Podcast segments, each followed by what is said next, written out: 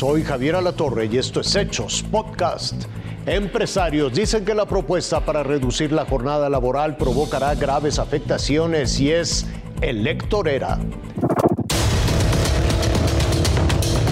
Hay una iniciativa que le preocupa a quienes crean empleos, pero sobre todo a los trabajadores que llevan el sustento a sus hogares. Hay enojo por propuestas de diputados que en verdad no tienen los pies en la tierra, se ve que no tienen el pulso, no salen a comprar al mercado, no se dan cuenta de cómo están las cosas. Este empresario se refiere a la iniciativa que hoy se discute en el Congreso para reducir la jornada laboral de 48 a 40 horas semanales. Y es que esta medida de entrada impactará los costos de operación de todo tipo de negocios. Luca tiene seis empleados y está entre la espada y la pared. Va a afectar seguramente, puede ser los precios, puede ser que al final pues el mismo pequeño emprendedor tenga que pues entrar él mismo en las horas para suplir los, los, empleados.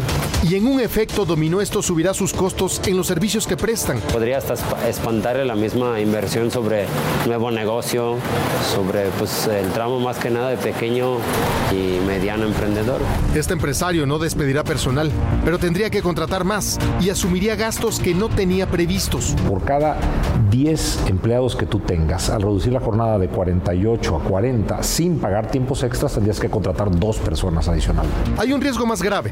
Podría echar a miles de empresas a la informalidad. Van hacia el mercado informal. Es decir, quien está, ve tal la carga de seguir operando que busca tener un arreglo con sus trabajadores para dejar de pagarles prestaciones y dejar de contribuir al pago de impuestos eh, de nómina u otros por tener contratado personal. Advierten que esta medida no ayudará al mercado laboral. Por el contrario, meterá en aprietos a los empresarios y limitará aún más la libertad de los trabajadores para elegir dónde contratarse y por cuánto tiempo. La noticia es una bomba.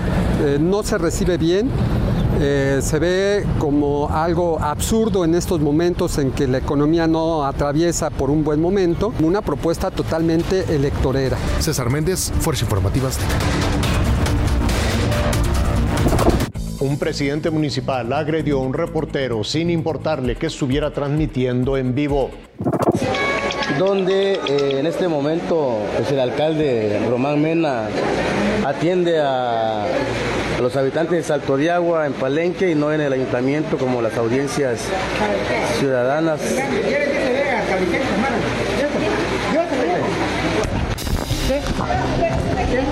Estoy en vivo, estoy en vivo.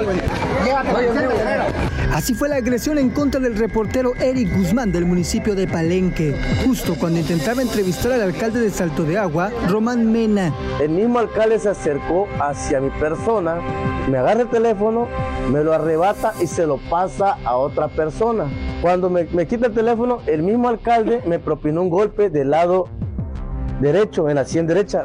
El edil estaba negociando fuera de su municipio la liberación del tesorero municipal que había sido retenido por presunto incumplimiento de obras en una comunidad de Salto de Agua. Pero fue el mismo alcalde quien pidió a los ciudadanos atacar al periodista para evitar ser cuestionado. Me estaban ahorcando la gente que estaba ahí. Me estaban ahorcando tengo otros, otros, otros lastimadas acá. Eric Guzmán exhibió los daños que sufrió por el ataque y presentó una denuncia ante la Fiscalía Estatal.